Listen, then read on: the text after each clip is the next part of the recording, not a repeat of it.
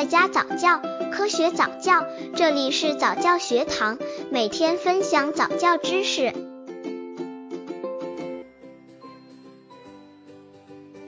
九个月宝宝早教故事，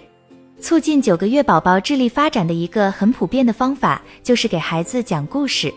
那么，对于九个月的小孩，太深奥的故事不适合，太暴力的故事不适合，太邪恶的故事也不适合。那么，父母们应该讲什么故事比较好呢？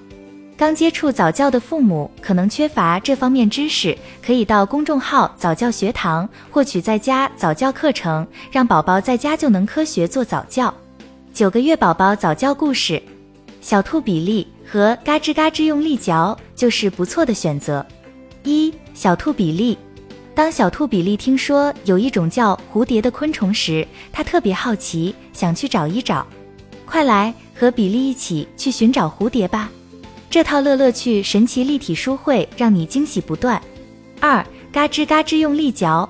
该书书保留了大虫子的立体制作特点，生动绚丽的画面色彩和三 D 立体绘画风格，小巧的开本更适合幼儿小手拿着翻阅。书中的儿歌，无论是中文还是英文，都带有鲜明的韵律和节奏，读起来朗朗上口，便于儿童记诵。一个充满童趣、童真的儿童乐园，几十个忙碌有趣的小昆虫，小昆虫们吃饭、飞行、工作等多姿多彩的生活，这些都在等着小宝宝来了解。